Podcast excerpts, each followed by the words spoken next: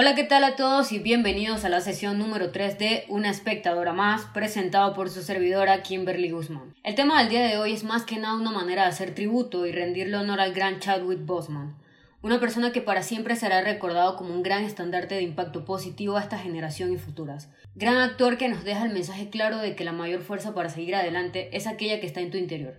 Sin más, comencemos. La representación importa ayer, hoy, mañana y siempre. Con esta frase quiero arrancar este podcast más que nada por el fuerte mensaje que deja de por sí sola. Este año hemos estado viviendo una situación muy fuerte y latente sobre el movimiento de Black Lives Matter y es algo que como sociedad debemos alzar la voz más que nunca para que no solo sea algo del 2020, sino un movimiento que nos lleve a ser mejores personas y analizar en qué clase de mundo vivimos. La representación de una raza o un género es aquello que nos hace abrir los ojos sobre cómo nos percibimos los unos a los otros. Y esto data de historia que no precisamente es la más positiva que se puedan imaginar.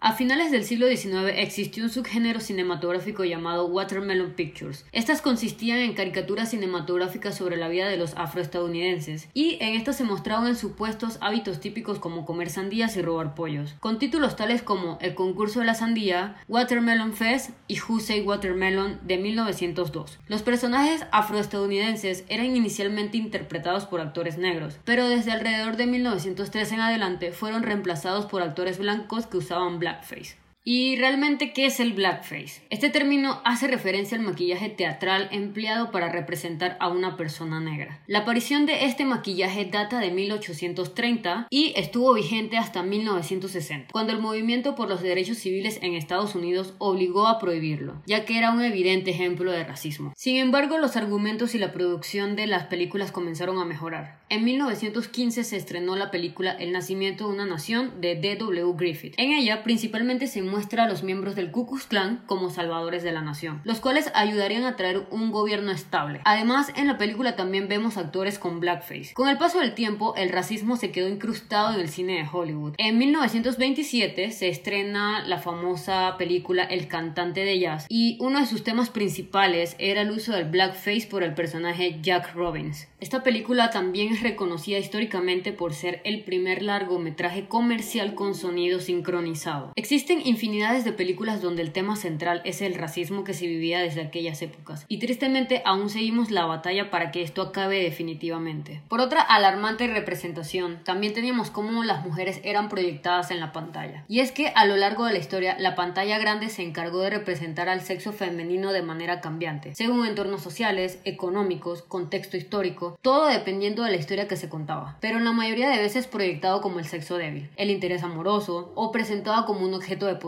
o la clásica doncella en peligro esperando ser rescatada. Y parece mentira, pero gráficamente está demostrado que los roles importantes se les empezó a dar a las mujeres a partir del año 2000. Del 2002 solo el 27% eran roles protagónicos de mujeres, hasta el 2011 que el porcentaje aumentó un 33% y lo más alto un 37% en el 2019. Esto refleja la poca igualdad que se tiene en cuanto a dar roles protagónicos a las mujeres. Un estudio realizado por la Academia de Cine de Nueva York analizó las 500 películas más taquilleras de Estados Unidos entre 2007 y 2012. Este estudio demuestra que solo un 10% de los filmes representan a las mujeres tratando a los hombres de igual a igual. Además, en 140 de estas películas el papel de la mujer tiene un componente sexual apareciendo incluso parcialmente desnudas. Y no solo se ve frente a pantalla, también se vive esto en los trabajos detrás de cámara. Por cada mujer que trabaja en el cine, en los estudios más famosos, en cualquier campo que se puedan imaginar, existen cinco hombres. Es algo que te deja pensando más que nada sobre si realmente existe la igualdad de género. Y en este momento me gustaría hablar de algo curioso llamado el test de Bechdel, también conocido como el test Bechdel-Wallace o The Rule, que funciona como un método para evaluar la brecha de género en las películas en general y por extensión en las series u otras producciones artísticas. Este se originó en el cómic unas lesbianas de cuidado, obra de Alison Bechdel, aunque ella misma asegura que la invención de la regla fue de su amiga Liz Wallace. En la tira cómica, uno de los personajes dice que ella únicamente acepta ver una película si cumple con los siguientes requisitos.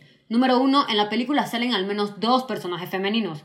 Número 2. Estos personajes se hablan la una a la otra en algún momento. Y número 3, dicha conversación tiene que tratar de algo más que no sea un hombre. A pesar de ser un test muy poco exigente, el resultado de aplicarlo a las películas más populares es destacable. Películas como El Padrino, la saga de la Guerra de las Galaxias o inclusive la del Señor de los Anillos, por citar algunos ejemplos, no aprobarían este test. Existen muchos defensores del mismo, los cuales dicen que este demuestra que hay decenas de grandes películas que podrían resultar contrarias al verdadero fomento de la igualdad.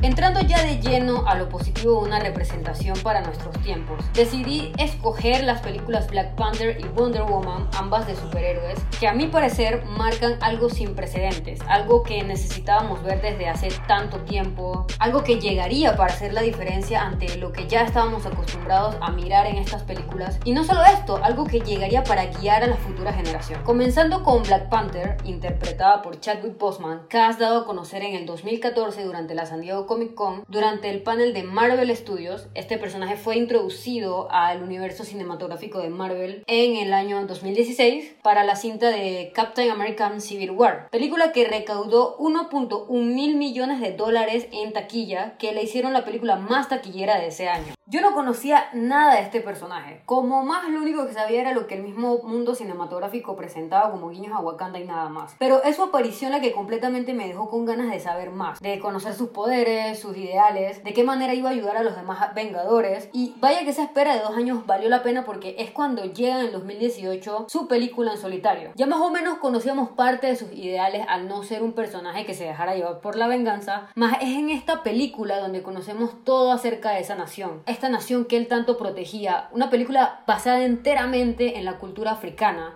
que de hecho Wakanda, país ficticio creado por Stan Lee y Jack Kirby, es un país situado en África subsahariana y en esta podemos ver parte de su cultura, su vestimenta, que visualmente es de las cosas más maravillosas planteadas en una película de este calibre. Y ni hablar del increíble cast que tiene esta entrega. O sea, empezando desde Chadwick Boseman como T'Challa, contamos también con Michael B. Jordan como Killmonger, el villano de esta entrega, Leticia Wright como Shuri, la hermana de T'Challa, Danai Gurira como Okoye, Lupita Nyong'o como Nakia, Winston Duke como Mbaku, Daniel Kalaluya, Angela Bassett, Andy Serkin, Sebastian Stan. O sea, solo mencionando estos nombres se sabía que era un gran elenco. Y en la dirección tenemos a Ryan Coogler, el mismo que dirigió la película de Creed. La premisa principal de esta película es acerca de T'Challa siendo coronado como rey de Wakanda luego de la muerte de su padre. Pero su soberanía es cuestionada por un adversario que planea abandonar las políticas aislacionistas del país e iniciar una revolución mundial. Partiendo de este punto, es una película que su idea central está envuelta netamente en un tema político. Es algo que como espectador es muy refrescante de ver en cuanto a tramas, debido a que lo que comúnmente tratan estas películas es sobre salvar el mundo, evitar que la ciudad sea destruida, luchar contra alienígenas y en verdad no me malinterpreten, yo soy muy fan de las películas de superhéroes, hasta la médula se podría decir, y por eso pienso que esta película era algo que no habíamos visto antes. De hecho, ahora que me acuerdo, yo esta película la fui a ver en estreno acá en Panamá llegó el 14 de febrero y luego la vi por segunda vez en esa misma semana con mi mejor amiga. Y de hecho fue lo mejor que pude haber hecho ya que en la segunda vez pude apreciar absolutamente todos los detalles de la trama. Y algo que para siempre me haría eco es la escena en donde T'Challa le dice a Killmonger que aún están a tiempo de salvarlo, pero este le responde lo siguiente textualmente. ¿Por qué? ¿Para que puedas encerrarme? No. Solo entiérrame en el océano con mis ancestros que saltaron desde los barcos, porque sabían que la muerte era mejor que la esclavitud. Esta frase, a pesar de ser encontrada en una película de superhéroes, no se aleja de la realidad que se vive. Entonces, esta película centra cómo T'Challa, como gobernante, no quería cometer los mismos errores de sus antecesores. Te muestra la verdadera voluntad de cómo un rey quería hacer las cosas de una manera justa. Nos guía por los conflictos morales que el mismo protagonista tuvo que pasar para llegar a su crecimiento como persona y como gobernante. Para mí, esto es más valioso que nos puede dejar. Y no solo eso, es como una raza entera es plasmada de manera gloriosa en una película trascendental. Esto hizo un impacto ante lo que ya veníamos viviendo. Y no solo hablando de quienes liderarán movimientos importantes a futuro, sino cómo los niños podían reflejarse en un superhéroe que era idéntico a ellos. Alguien que al ver en pantalla ellos se veían a sí mismos. Y no solo los niños, sino también personas de cualquier edad ven finalmente ese reflejo en sus vidas. Y claro, ya teníamos otro tipo de representaciones como por ejemplo Falcon o Werewolf War Machine, también de este mismo universo de películas, pero en una participación tan grande y enfocada como lo es Black Panther. Muchos la consideraron una de las mejores películas del UCM y destacaron su relevancia cultural. Tanto en el National Board of Review como el American Film Institute la eligieron como una de las 10 mejores películas del 2018, entre otras organizaciones. Esta se convirtió en la novena película con mayor recaudación, con más de 1.350 millones mundialmente, rompiendo numerosos récords de taquilla, entre ellos ser la película más recaudadora de un director afroamericano y se convirtió en la película con mayor recaudación en Estados Unidos y Canadá del 2018 y la segunda más recaudadora mundialmente. La película también recibió numerosos premios y nominaciones, con 7 nominaciones en la entrega 91 de los premios Oscars, incluidas Mejor Película, con galardones por Mejor Diseño de Vestuario, Mejor Banda Sonora y Mejor Diseño de Producción. Black Panther es la primera película de superhéroes en recibir una nominación a Mejor Película, así como la primera película en el UCM en ganar un premio Oscar. La película también recibió tres nominaciones a los premios Globos de Oro, dos galardones en los premios del Sindicato de Actores y 12 nominaciones en los premios de la crítica cinematográfica con tres ganados. Sin duda alguna, esta película es un pilar para seguir realizando proyectos de este nivel de representación, para que a futuro sigamos teniendo esa voz que sea eco en la industria del entretenimiento.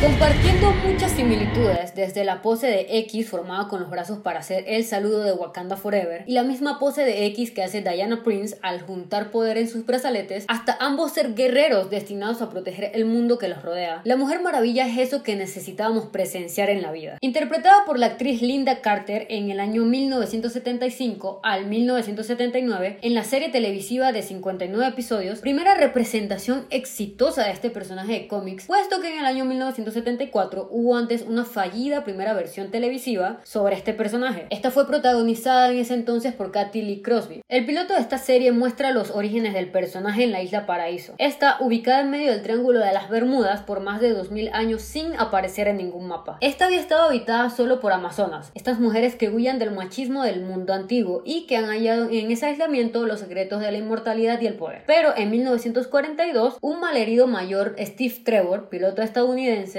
se acababa de abatir en combate con un avión nazi. Este se estrella en esta misma isla y por medio de él las amazonas se enteran que el mundo exterior está en guerra contra el nazismo. Es cuando ellas deciden convertirse en aliadas y la elegida para acabar con este mal de la humanidad y luchar por la libertad y la democracia sería Diana Prince. La exitosa serie televisiva con Linda Carter consiguió sólidos índices de audiencia y ayudó que el personaje de Wonder Woman fuera más popular en esta década. Ahora adelantándonos un par de años más, o bueno, realmente a los 2000, en donde el que te gustaran los superhéroes era una cosa exclusiva para niños. Recuerdo que cuando estaba en pre-kinder, hace como unos 19 años de eso, lo que yo jugaba era hacer Batman y Robin con los niños de mi salón. Prácticamente era la única niña que siempre estaba con los niños. Y de hecho mis papás siempre me inculcaron el ser netamente fiel a mis gustos, ya que ellos me educaron de forma de que las cosas no tenían un género. Así que claramente mi yo de 4 años no comprendía por qué alguien necesariamente tenía que ser niño para poder jugar a ser superhéroe. Y creo que también era debido a lo normal de que solo tuviéramos representaciones como Batman, Superman, el hombre araña, y que no existía realmente una representación de una heroína para esos tiempos. Y sí, claro, existía la Mujer Maravilla de Linda Carter, pero no fue algo que me tocara vivir a mí. Así que desde temprana edad siempre soñé con ver a alguien en quien yo pudiera reflejarme como tal, ante mis gustos por los superhéroes. Más adelante llega, sí, Iron Man, donde aparecía Black Widow,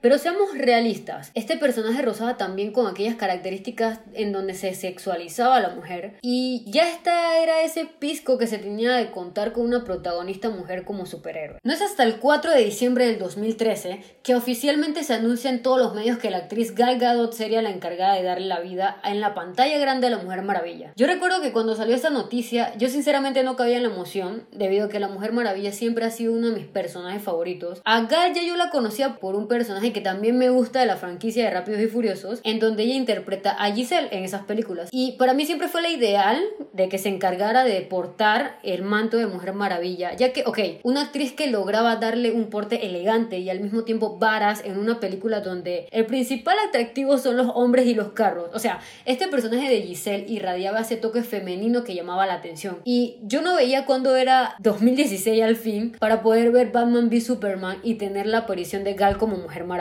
Pero se sabe que tristemente el peor enemigo del humano es el propio ser humano. Y lo más resaltante de la noticia al conocerse este cast fue las críticas negativas que la actriz tuvo que pasar. Desde que estaba muy flaca para el papel, desde que le faltaba un cuerpo más ideal para poder protagonizarla, que de dónde había salido Gal que a esa mujer nadie la conocía, entre tantas y miles de cosas peores. Yo no quisiera creer que esto era cosa del pasado, pero no, esta es una realidad que se sigue viviendo en cuanto se da a conocer que una actriz interpretará tal papel en dicha cinta. Lo que más impacta es que la mayoría de críticas venían de estos autoproclamados conocedores de cómics, en su mayoría hombres, donde tristemente la misma industria se encargaba de hacer ver que los superhéroes era solo cosa de hombres y que de hecho si una mujer decía que tal cosa no le gustaba o que también conocía de este mundo, la gente se extrañaba. Y lo digo netamente porque lo viví en carne propia. Entonces, es algo que para ese tiempo ver que una mujer sabía de esto no era tan cool como ahora puede serlo realmente. En el 2015 sale el adelanto de Batman v Superman y muestran el vistazo del traje de Gal y fue un sueño hecho realidad. Así tuviera una breve aparición en la película bastaba para yo emocionarme realmente. En el 2016 ya sale la película y a mucha gente le encantó, a otras personas no les parecía un sentir que esta actriz llenaba los zapatos de la icónica Diana Prince y todas esas opiniones eran completamente entendibles. Me salto el 2017 en donde finalmente llega en solitario la película de la Mujer Maravilla protagonizada por la increíble Gal Gadot y dirigida por Patty Jenkins. Primera película protagonizada por una heroína y primera película de héroes dirigida por una mujer. Resalto tanto esto porque cuánto tiempo tomó llegar a esto, ya que como dato curioso esta película estaba en desarrollo desde 1996. Y bueno, ¿de qué va esta película? Muy similar a la serie de Linda Carter, que de hecho netamente la inocencia de Diana Prince en la cinta es basada en la Mujer Maravilla de los 70. La película está situada en la Primera Guerra Mundial que hubo y es que la directora buscaba plantear el contraste entre los horrores que se vivían en la guerra y el personaje de Diana siendo alguien cuyos valores principales son un fuerte sentido del honor y la justicia. No me quiero extender en todo lo que se centra la película debido a que no estoy dando un resumen u opinión de la película como tal, sino el impacto necesario que trajo consigo la representación de este personaje en pantalla. Gracias a esta no es novedad que se le puso más foco a personajes femeninos de los cómics, como el caso de Capitana Marvel e inclusive la misma Black Widow con su película en solitario que saldrá hasta este 2020. Me pongo a pensar bastante en que niñas de todas las edades y de todo el mundo tuvieron la suerte de poder crecer con Gal Gadot como su mujer maravilla y no les tocó esperar hasta 20 años por presenciar esto como fue mi caso o quizás muchos años más como mujeres en el mundo les habrá pasado. Y lo más importante es que por palabras de la misma actriz, Wonder Woman es un estandarte de búsqueda de la justicia y el amor para todas las personas, no solo mujeres sino también hombres. Y algo que sucedió magnífico en el pasado Fandom Day de DC Comics es que justo en el panel de Wonder Woman 84 hubo una sección donde la directora y los protagonistas de la película reaccionaron ante cosplay del personaje y había incluso hombres que portaban la icónica tiara de Diana Prince y es algo hermoso de presenciar porque genuinamente la película te da esa representación de igualdad. La película estableció récords para la mayor apertura doméstica para una directora con 103.3 millones, la mayor apertura para una película de cómics dirigida por mujeres, la película de acción en vivo dirigida a mujeres con mayor recaudación y la historia de superhéroes de mayor recaudación a nivel nacional. Ha recaudado más de 812 millones en todo el mundo, lo que la convierte en la sexta película más taquillera del 2017. Escogí también estas dos películas debido a que quienes portaron los mantos de estos superhéroes no cabe duda de que esos valores que tienen sus personajes los llevan también fuera de la pantalla grande. Por ejemplo, Gal Gadot es una persona que está en contra de los estereotipos. De hecho, en el 2017 se dio una situación en donde la bloguera Katie Alicea publicó un artículo que decía lo siguiente: Mi hijo está rompiendo los estereotipos de género, pero estoy nerviosa respecto a su primer día de clases. Seguido de una foto que mostraba al niño portando una tiara de la Mujer Maravilla y usando su mochila. Esto se viralizó tanto que Gal en sus redes decidió postear la foto del niño con el siguiente mensaje: Porque está bien que los niños jueguen con armas y camiones, pero no con Barbies. Leí este artículo sobre romper los estereotipos de género por Katie Alicea, un tema tan importante y algo que creo fuertemente. Espero que Isaac haya llevado la mochila y su corona de Wonder Woman con orgullo a la escuela. De hecho, el 21 de octubre del 2016, la Organización de las Naciones Unidas nombró a la Mujer Maravilla embajadora honoraria de buena voluntad ante la ONU para el empoderamiento de las mujeres y niñas en el mundo, en una ceremonia a la que asistieron el secretario general de las Naciones Unidas, Ban Ki-moon, Linda Carter y Gal Gadot, y también todo lo que irradia de por sí Gal como actriz, tanto de convenciones, en de entrevistas, fuera de pantalla, te dejan saber que verdaderamente es una mujer maravilla en todo aspecto. Y Chadwick Boseman, una persona que luchó en silencio su batalla contra el cáncer, que a pesar de todo grabó siete películas más durante toda esa batalla. Alguien que velaba por los niños con cáncer en el hospital, que promovía el mensaje positivo para una comunidad entera, tanto presentándose en actos de graduaciones para darle un mensaje de seguir adelante a tantas personas. Durante el año 2013 visitó la Casa Blanca para trabajar con los niños cuando estaba interpretando a Jackie Robinson. A pesar de su apretada agenda, siempre se le veía involucrado en proyectos de ayuda social. En septiembre del 2018 se le vio en el Hospital de Investigación Infantil San Jude para compartir tiempo con los niños de este. Y eso es a lo que debemos aspirar siempre, a que la representación que se proyecta sea un ente de cambio para todo el mundo. Y personas como estos dos actores siempre entendieron ese propósito claro, de que gracias a ellos nosotros mismos podemos vernos en ellos. Gracias a ellos muchas personas pueden seguir luchando por sus sueños, por ser escuchados, ya que eso es lo que hace la representación como mensaje. Cerrando con esa reflexión, solo queda agradecer de que estas películas dieran inicio a estos movimientos de igualdad. Recordar siempre que cada persona lleva una batalla personal que quizás no se habla a voz alta, pero que siempre hay que seguir en pie sin importar nada. Muchas gracias por escuchar este especial rendido para Chadwick Bosman, alguien que recordaremos por su maravilloso talento y su gran legado. No te olvides de que cada jueves hay un podcast nuevo y si te gustó este por favor compártelo. Hasta la próxima semana.